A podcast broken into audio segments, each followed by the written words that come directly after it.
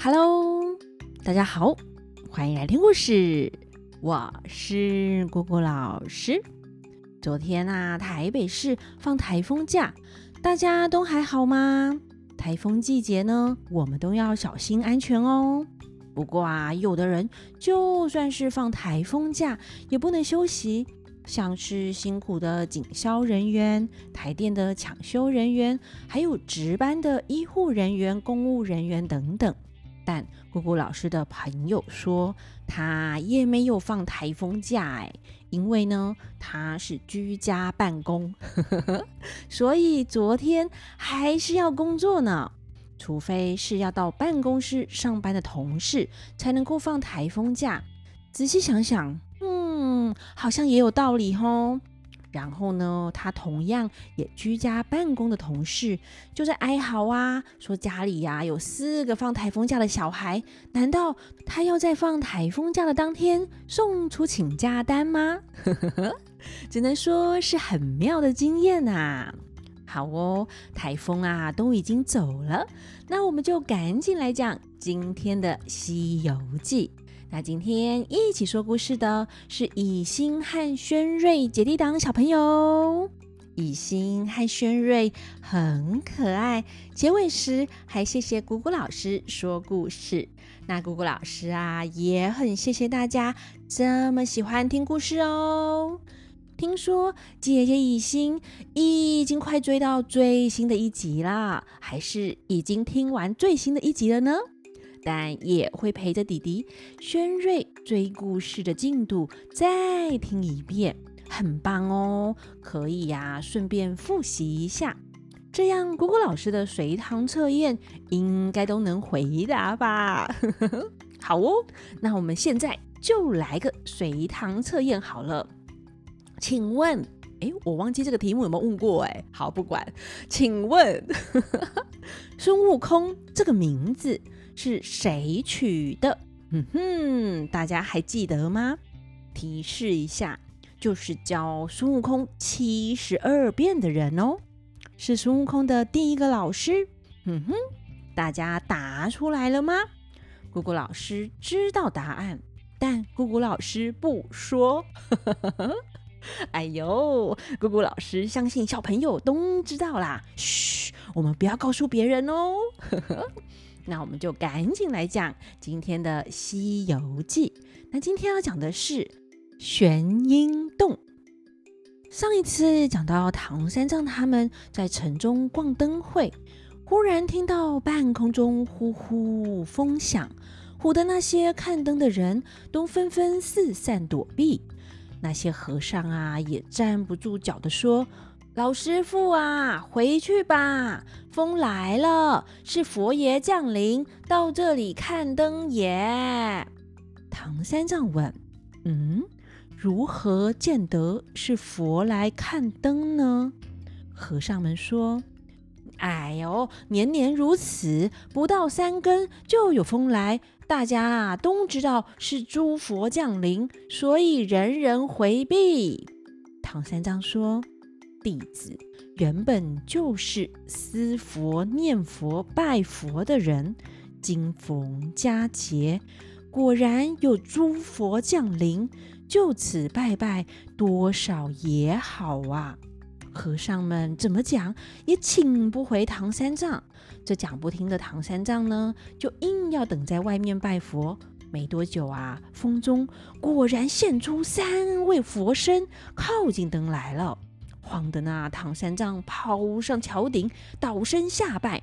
孙悟空急忙扯起来说：“师傅啊，不是好人，必定是妖邪也。”话还没说完，只见灯光昏暗，呼的一响，那佛啊一把把唐三藏抱起来，驾风而去。哎呀呀！不知道是哪山哪洞真妖怪，积年假佛看金灯，现在连唐三藏也被抓走啦。那到底这步步逢灾的唐三藏又被抓到哪里去了呢？嗯，姑姑老师也不知道。呵呵呵，让我们继续听下去。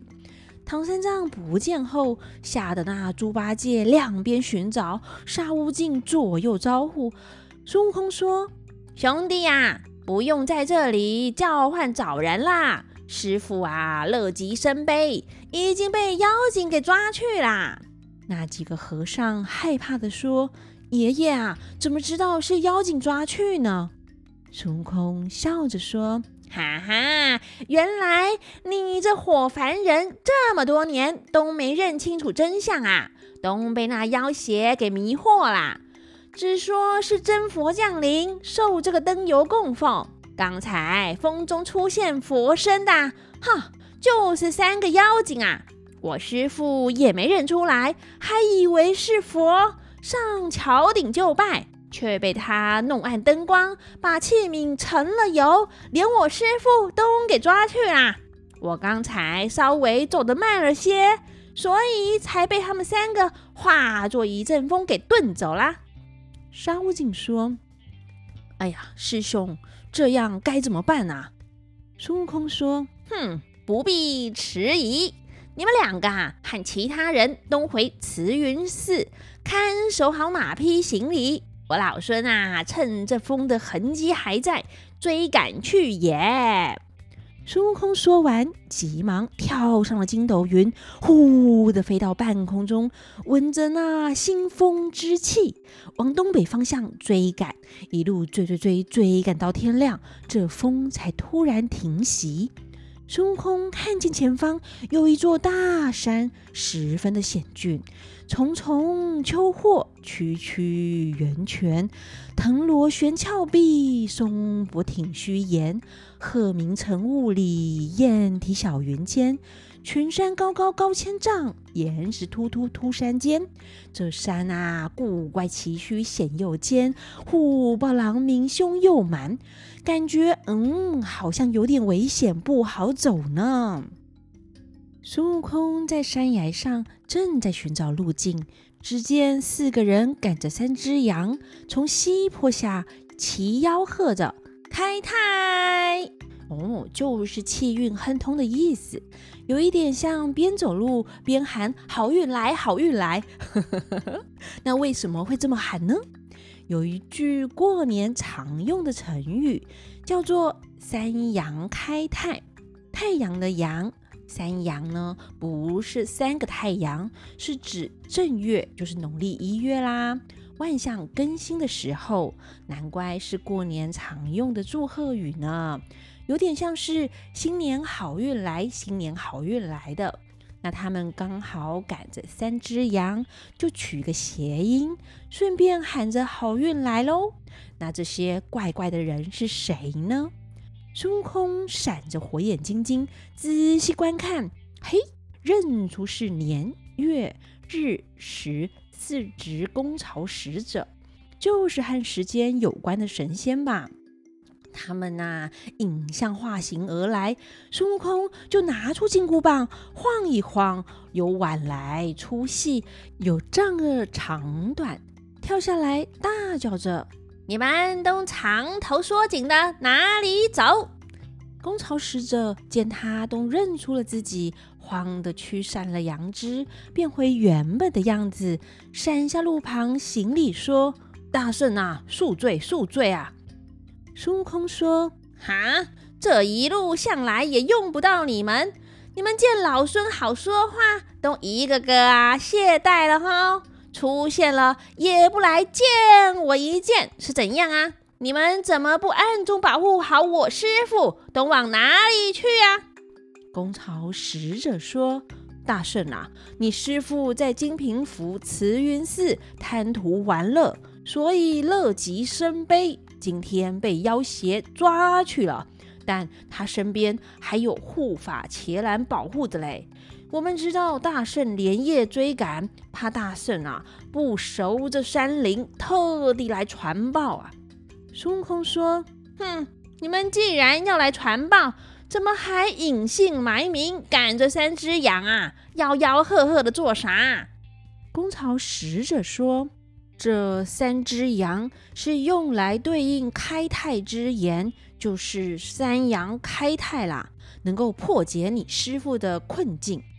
孙悟空原本拿着棒子啊，想要打他们一顿呢，但听他们这么说，嗯，也是来帮忙的，就算了，收了棒不生气了，就问他们：“嗯，这座山可是妖精的地盘吗？”公曹使者说：“正是，正是。这山名叫青龙山，里头有个山洞，叫做玄阴洞。”洞中有三个妖精，大的个名叫避寒大王，第二个叫避暑大王，第三个叫避尘大王。这些妖精都在这里已经有千年那么久了。他们从小爱吃酥和香油，当年曾经到这里假装佛像，哄了金平府官员人等设立金灯。灯油呢，就用酥和香油。他每年一到正月十五，就变作佛像来收油。今年见到了你师傅，他认出是圣僧之身，就连你师傅都抓去洞内。大概啊，是要割你师父的肉，用酥和香油煎来吃嘞。大圣啊，快去救圣僧吧！孙悟空听了，就叫四只公曹退下，他自己转过山崖寻找洞府。走了几里的路，就看见那流水边有一个石崖，崖下是座石屋，屋前有两扇石门，半开半掩着。门旁立有石碑，上面有六个字，写着“青龙山玄阴洞”。孙悟空不敢硬闯，站立脚步，叫了一声：“哈，妖怪啊，快送我师傅出来！”那里呀，呼啦的一声，大开了门，跑出一群牛头精，笨笨呆呆的问：“你、你、你是谁呀？敢在这里呼唤？”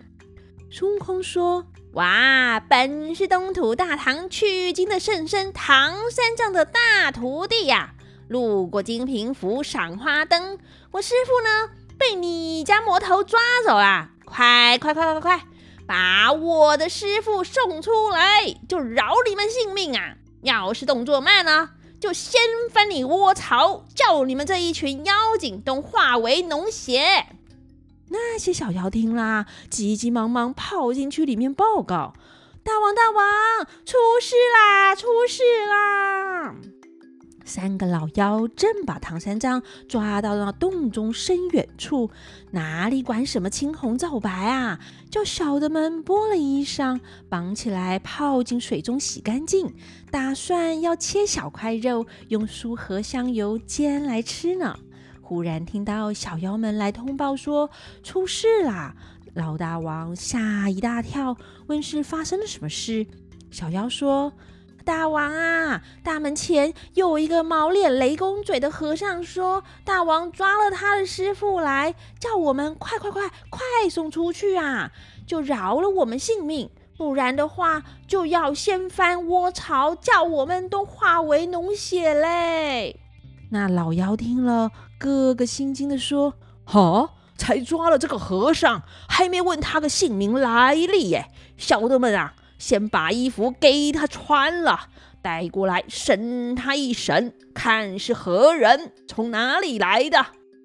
众小妖一拥上前，把唐三藏解了绳索，穿了衣服，推到大王面前，唬得唐三藏战兢兢地跪在下面，直叫着：“大王饶命啊！大王饶命啊！”三个妖精异口同声地说。你你你是哪里来的和尚啊？怎么见佛像不躲，却冲撞我的云路？